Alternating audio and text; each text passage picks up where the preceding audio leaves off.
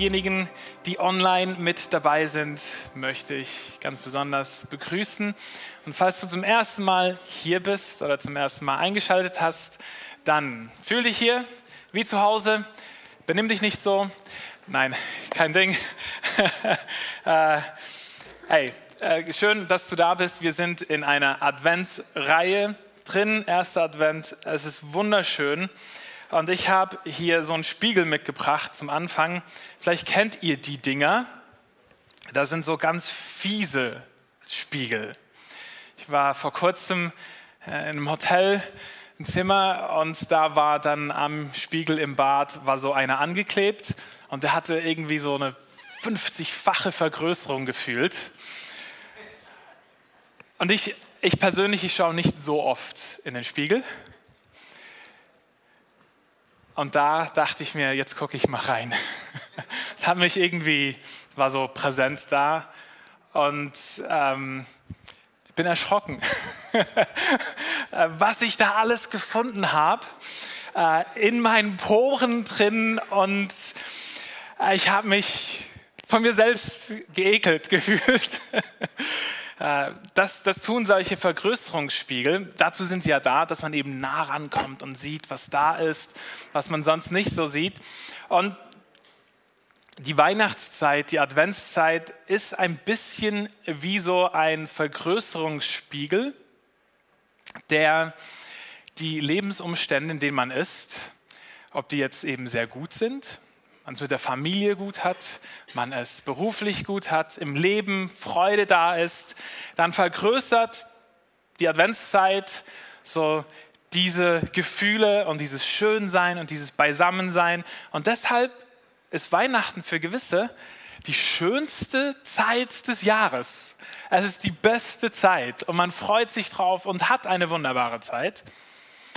Aber äh, es gibt eben auch diejenigen, unter uns, wo nicht alles in Ordnung ist, wo es Spannungen gibt, wo man schon weiß, okay, dieses Familienessen, da treffe ich wieder auf. Mein Onkel, mein Bruder, meine Schwiegermutter, was auch immer die Begegnung dann ist und man weiß, es ist spannungsgeladen und dann wirkt Weihnachten und Adventszeit eben vergrößern und kann auch die Spannungen und das Schwierige in dieser Zeit hervorheben. Und so frage ich dich und vielleicht diejenigen, die online sind und in den Chat reinschreiben, so, äh, genau, was, was siehst du, wenn diese Weihnachtszeit kommt? Was wird sich jetzt dann vergrößern? Ja, also Genau, ich habe mich heute Morgen jetzt nicht geschminkt. Ja.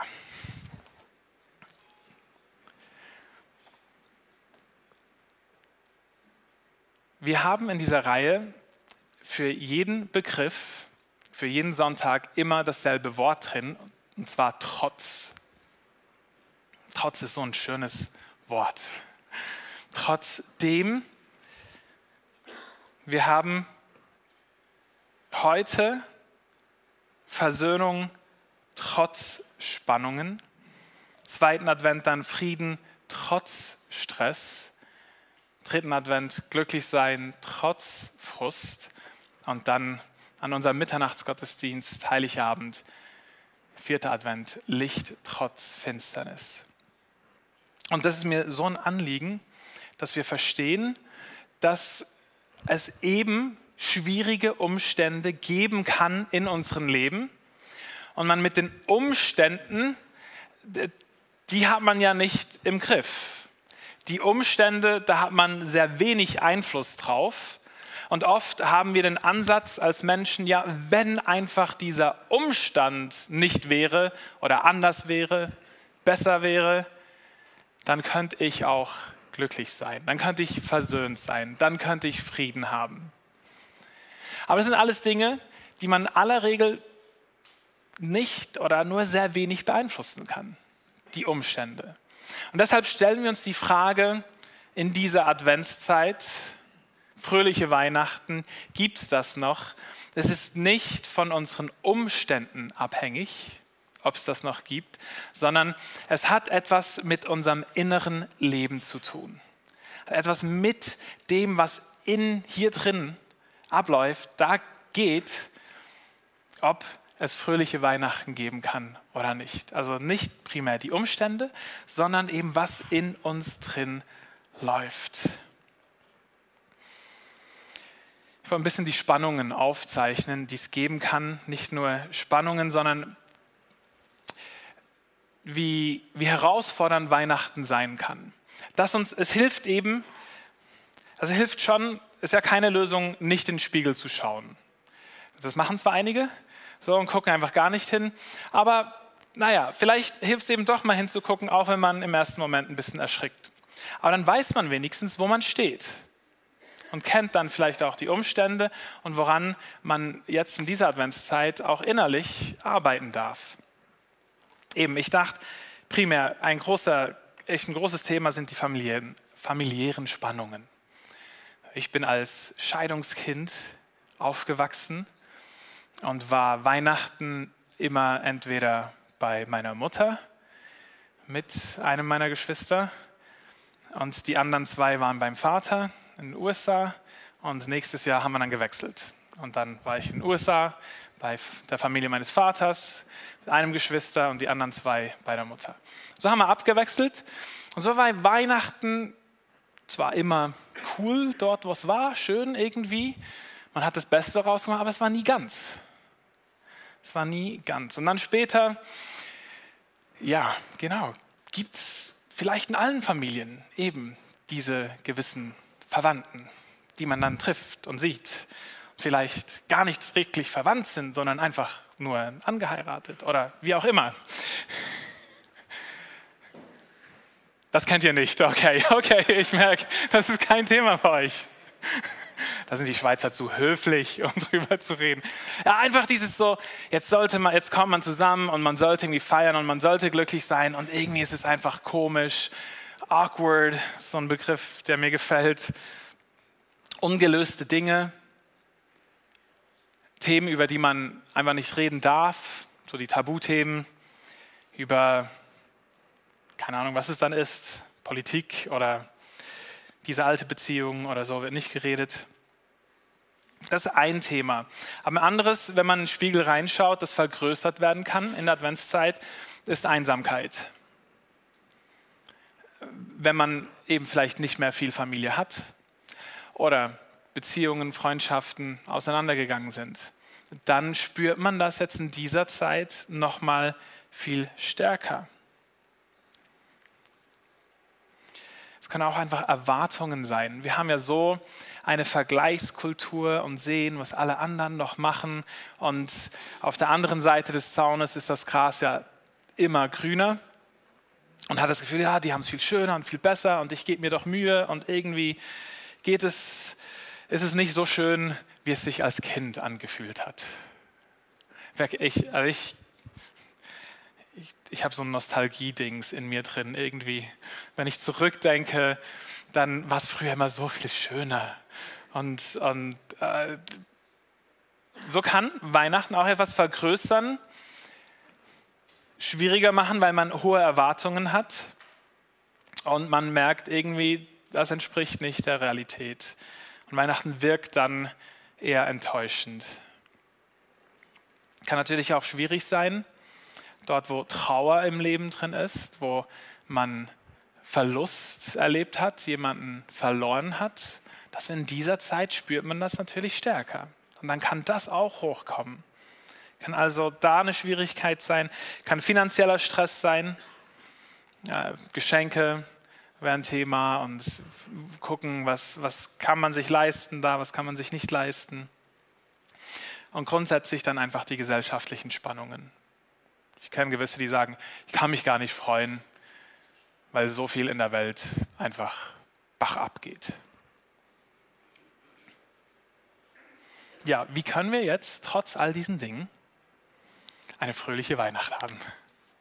Das ist die Frage. Und da wollen wir uns orientieren an Jesus. Es geht ja um seinen Geburtstag. Gott ist Mensch geworden, in diese Welt hineingekommen. Und das Wunderbare ist, dass Jesus in all diese Dinge hineingekommen ist. Also familiärer Stress. Okay? Die Eltern sind Teenager. Und die Mutter ist ähm, unverheiratet, schwanger geworden. So, also da gibt es schon bestimmt Spannungen und gewisse Leute in der Familie, die das irgendwie komisch finden und so. Also wie soll das gegangen sein und so? Also Jesus kommt in solche Spannungen hinein. Ähm, dann haben wir, was haben wir gesagt? Einsamkeit, Isolation. Vor seiner Geburt müssen sie von der Sippe nach Bethlehem gehen und dann von Bethlehem kurz darauf, ein, zwei Jahre, flüchten sie nach Ägypten. Das heißt, eine Kindheit als Ausländer in einem fremden Land, ohne die Familie, in einer Kultur, wo die Sippe so wichtig ist. Also Jesus versteht etwas, kommt in eine Welt hinein, wo auch er isoliert wird, wo er Einsamkeit ausgesetzt ist. Finanzieller Stress. Eben die Eltern hatten nicht viel, mussten nach Bethlehem gehen. Weshalb? Weil man noch mehr Steuern eintreiben wollte. Tolle Geschichte. Dann grundsätzlich die Welt, in der sie lebten als Juden, wurde beherrscht, unterdrückt von den Römern. Also auch gesellschaftlicher Stress und Druck, der da ist. Das heißt, wir haben einen Gott, der mitten in diese schwierige Umstände hineinkommt. Okay, das heißt, wenn, wenn du in deinen Spiegel reinguckst, jetzt diese Adventszeit, und du merkst, wow, hier werden Dinge, Umstände vergrößert, die die, die Spannung erhöhen, ich sag dir was, Jesus kennt all diese Spannungen der ist genau in so eine Welt hineingekommen, in so eine Geschichte. Der kann sich mit uns sehr gut identifizieren. Und trotzdem, jetzt sind wir bei diesem Trotz, trotzdem war Jesus derjenige, der echten Frieden hatte und Freude hatte und Liebe für die Menschen hatte, eine Leidenschaft für Gott hatte, trotz all diesen schwierigen Umständen. Das heißt, wir dürfen Hoffnung haben, wenn die Umstände schwierig sind. Wenn du da bist und eben alles gute Sachen vergrößert werden, auch toll. Okay? Das ist trotzdem hier heute für dich. Du bist trotzdem am richtigen Ort, wirst dann sehen, wann und wie und wo.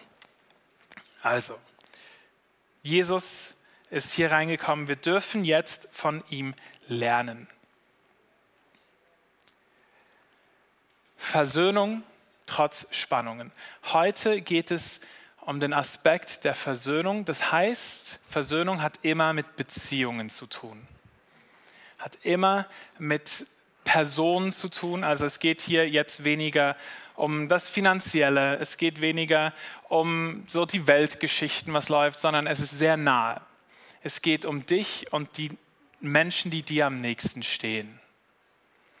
Und da können eben diese sehr schwierigen Spannungen entstehen. Da ist die Reibung sehr hoch, da ist auch der Schmerz sehr hoch, wenn die Dinge nicht stimmen. Und was jetzt gehen muss, gehen darf, wie wir hier vorgehen, von der Bibel her, ist eben, dass wir nicht bei den Umständen anfangen. Das heißt, wenn es um Versöhnung geht, dann fangen wir nicht bei dem anderen an, der in unserer Beziehung etwas kaputt gemacht hat oder der mich verletzt hat, der mir was angetan hat. Also nicht Umstände, sondern zuerst in uns drin. Da muss etwas verändert werden. Das heißt, als allererstes Versöhnung mit Gott. Einige von euch haben sich vielleicht jetzt gedacht, zuerst muss ja Versöhnung, das, was mir am nächsten ist, muss ja mit mir selbst geschehen. Ich muss mich doch mit mir selbst versöhnen. Und das ist, das ist die Botschaft, die wir in dieser Welt sehr viel hören. So, zuerst mit dir klarkommen und bei dir sein und mit dir sein. Aber die Bibel beginnt eben nicht dort, sondern die Bibel beginnt mit, mit der Beziehung zu Gott das ist viel näher. Das ist eine ganz andere Botschaft. Also wenn man so ein bisschen die Religion der Welt anschaut, dann geht es eben immer darum, dass man sich selbst irgendwie gerecht macht, dass man selbst gewisse Dinge tut, damit man dann dahin kommt, wo es gut ist. Und wenn man selbst Hilfebücher liest, dann ist es, muss dich zuerst annehmen und dich zuerst lieben. Aber die Bibel hat einen ganz anderen, einen radikal anderen Ansatz. Sagt, zuerst muss die Beziehung zu Gott, die muss zuerst geklärt werden. Das ist auch die Beziehung, die Bibel beschreibt uns, als der Mensch geschaffen wurde, war es zuerst ein Körper und erst als Gott seinen Odem hineingehaucht hat, erst dann wurde es ein lebendiger Mensch. Das ist vielleicht der Gedanke, weshalb wir bei Gott anfangen müssen, weil jeder Atemzug unseres Lebens ist Leben, das von Gott kommt. Wir sind verbunden mit jedem Atemzug mit unserem Schöpfer. Und es ist eine Beziehung. Und wenn irgendeine Beziehung die wichtigste ist, dann ist es zuerst die Beziehung. Also Versöhnung mit Gott. Ich lese euch vor 2. Korinther Kapitel 5, Vers 19. Denn Gott war in Christus, also Gott ist Mensch geworden, Person von Jesus Christus, und versöhnte so die Welt mit sich selbst und rechnete den Menschen ihre Sünden nicht mehr an.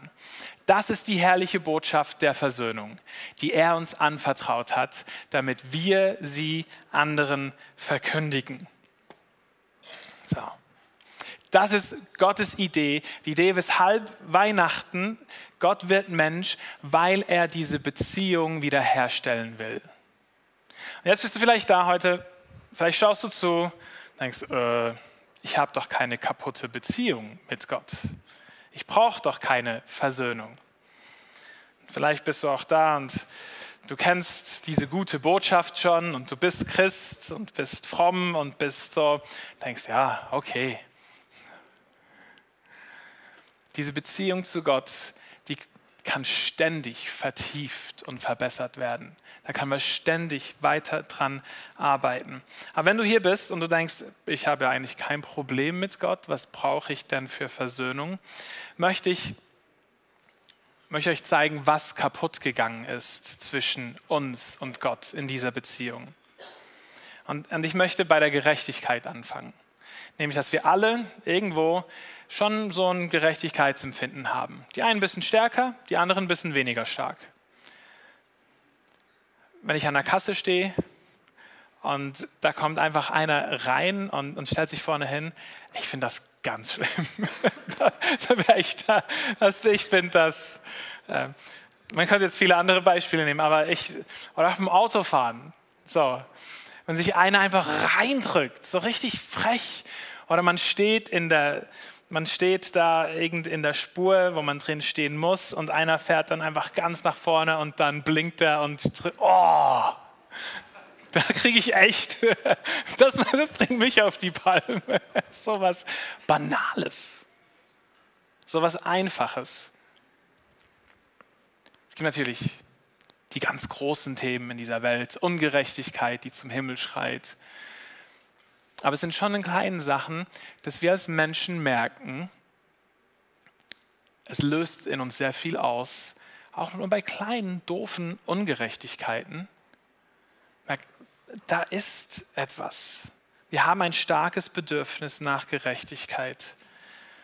Und gleichzeitig, wenn wir eben ganz ehrlich sind, merken wir, dass wir selber diesem Ideal auch nicht immer gerecht sind. Also, das mit dem vorne rein mit dem Auto, das ist mir auch schon ein, zweimal so halb aus Versehen geschehen. Weil ich die Straßen nicht kannte und ich wusste, ah, ich habe ein Luzerner Kennzeichen, ich bin Zürich, okay, das geht.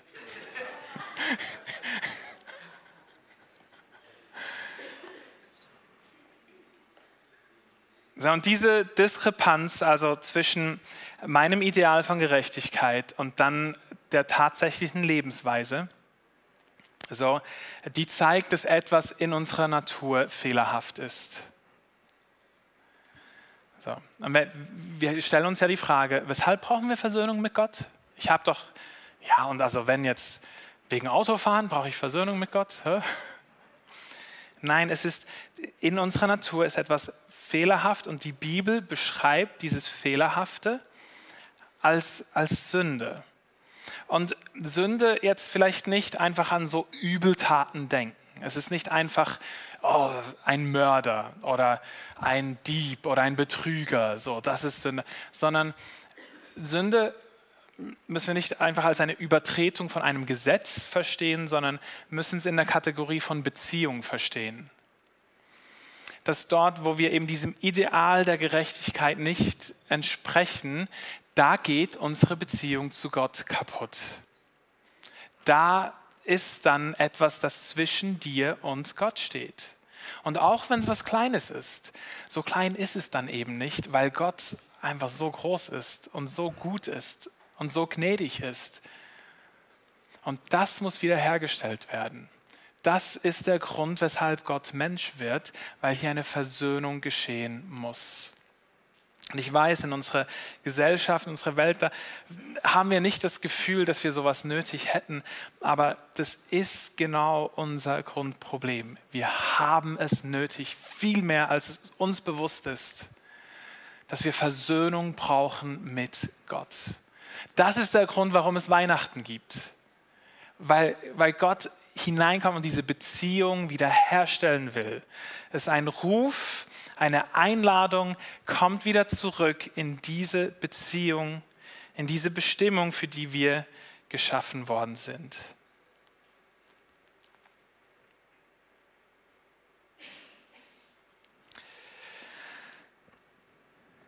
Also, dazu lade ich dich ein heute Morgen, in dieser Weihnachtszeit, zuallererst diese Beziehung zu Gott recht zu rücken. Und das geschieht eben nicht, indem wir jetzt etwas Großartiges tun müssen, sondern wir haben gelesen, Gott ist Mensch geworden. Er hat sich selbst hingegeben, damit diese Versöhnung stattfinden kann. Was es von unserer Seite her braucht, ist ein Ja dazu, nicht mehr sondern dass wir uns darauf einlassen. Und dann, dann kann auch Versöhnung mit uns selbst geschehen. Aber erst dann, weil dann haben wir einen Wert und eine Identität, die nicht aufgrund unserer eigenen Leistung da ist. Also nicht, weil du jetzt gerecht warst, weil du das Richtige getan hast, weil du die Gesetze befolgt hast, weil du fünf Stunden gebetet hast, nicht aufgrund dessen kannst du dann dich selbst annehmen, sondern einfach, weil Gott es dir schenkt. Puh, das ist entspannend. Das ist freisetzend. Und erst dann können wir uns selbst auch wirklich annehmen, weil wir das annehmen können, was Gott uns zuspricht. Im Vers 21 von diesem fünften Kapitel heißt es dann, und Gott machte Christus, der nie gesündigt hat, zum Opfer für unsere Sünden, damit wir durch ihn vor Gott gerechtfertigt werden können. Also hier, Gott macht die Arbeit und wir dürfen es dann auf uns anwenden und annehmen.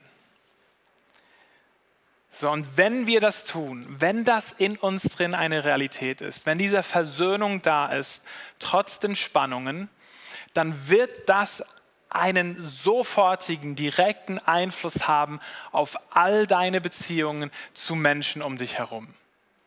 Also wenn zuerst diese Beziehung zu Gott geklärt ist und die Versöhnung da geschieht, dann kann Versöhnung in all diesen anderen Beziehungen geschehen.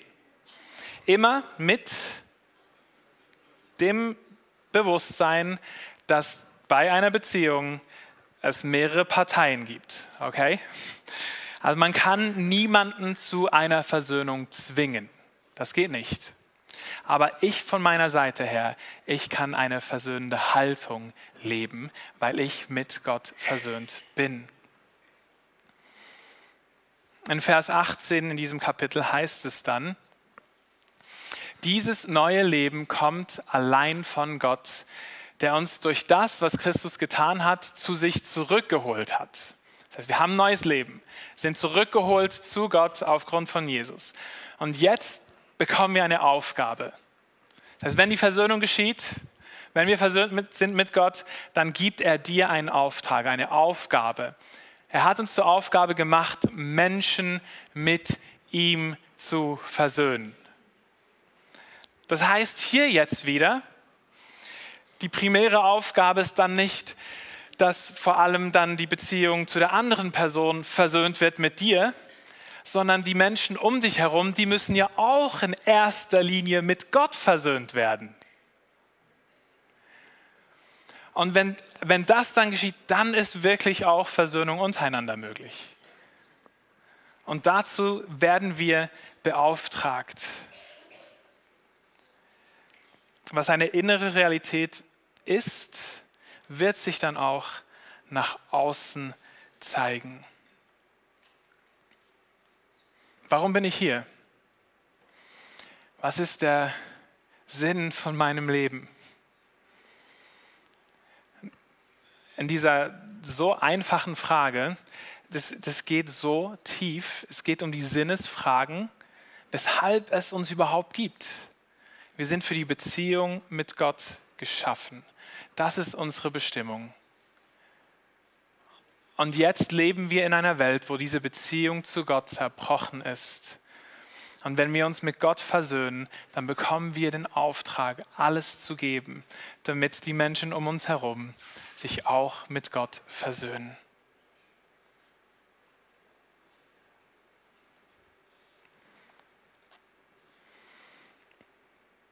In Vers 17 beschreibt es Paulus dann wie folgt. Das bedeutet aber, wer mit Christus lebt, wird ein neuer Mensch. Er ist nicht mehr derselbe, denn sein altes Leben ist vorbei. Ein neues Leben hat begonnen. Dieses neue Leben kommt allein von Gott, der uns durch das, was Christus getan hat, zu sich zurückgeholt hat. Und Gott hat uns zur Aufgabe gemacht, Menschen mit ihm zu versöhnen. Das ist heute eine sehr einfache Botschaft, aber ist, wenn, wir, wenn wir das hier verstehen, auch in dieser Adventszeit, dass es darum geht, um eine Beziehung zu Gott, und versöhnt zu werden und versöhnt zu leben. Freunde, dann können Umstände da sein und Schwierigkeiten da sein und auch schwierige Beziehungen da sein. Und wir können inneren Frieden haben. Und wir können eine neue Perspektive für die Menschen bekommen, die vielleicht einfach so ein Pain sind. Nämlich die Perspektive, die Gott über sie hat und die Sehnsucht, die er hat, dass er den Himmel verlässt, weil er auch sich mit der Person versöhnen will. Wir werden jetzt als Anwendung dazu miteinander das Abendmahl feiern. Das Abendmahl ist das, was Jesus uns gegeben hat, um uns genau daran zu erinnern.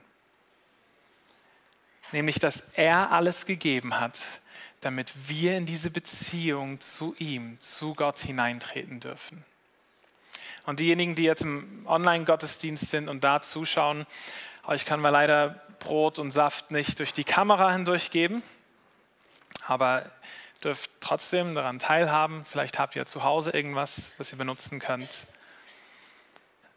Aber das, was wir jetzt tun werden, das ist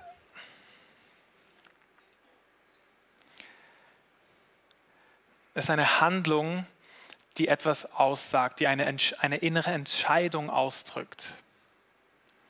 Wenn wir das Brot nehmen, was diesen Körper von Jesus symbolisiert, den er für uns hingegeben hat, und den Saft nehmen, was das, sein Blut symbolisiert, wenn wir das zu uns nehmen, dann, dann zeigt das diese innere Entscheidung, ja, ich will mich mit Gott versöhnen lassen ja, ich nehme das an, ich gehe in diese Beziehung hinein. Und gleichzeitig ist es auch, ich nehme diesen Auftrag an, wenn ich mich mit Gott versöhne, so ein Botschafter zu werden, andere Menschen mit Gott zu versöhnen. Wenn wir das also dann durch die Reihen geben, ich will noch dafür beten, dann mit dieser Haltung, dieser Entscheidung in dieser Weihnachtszeit, auch wenn schwierige Spannungen da sind, können wir heute Morgen Frieden haben, inneren Frieden, Versöhnung mit unserem Schöpfer.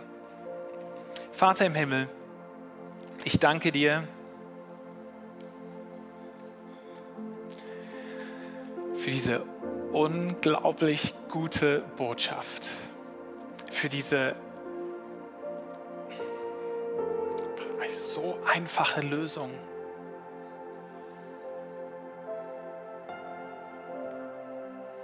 Ich danke dir, dass du heute da bist mit offenen Armen. Und dass wir einfach kommen dürfen.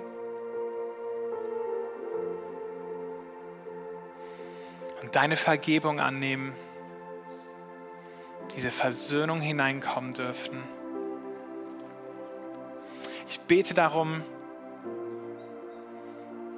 dass all diejenigen, die, die das kennen und heute Morgen hier sind, sie den Zauber davon neu entdecken, neue Freude für dieses Wunder, was du tust. Ich bete für all diejenigen, die die schon den inneren Druck spüren, auf Familientreffen, Freundestreffen,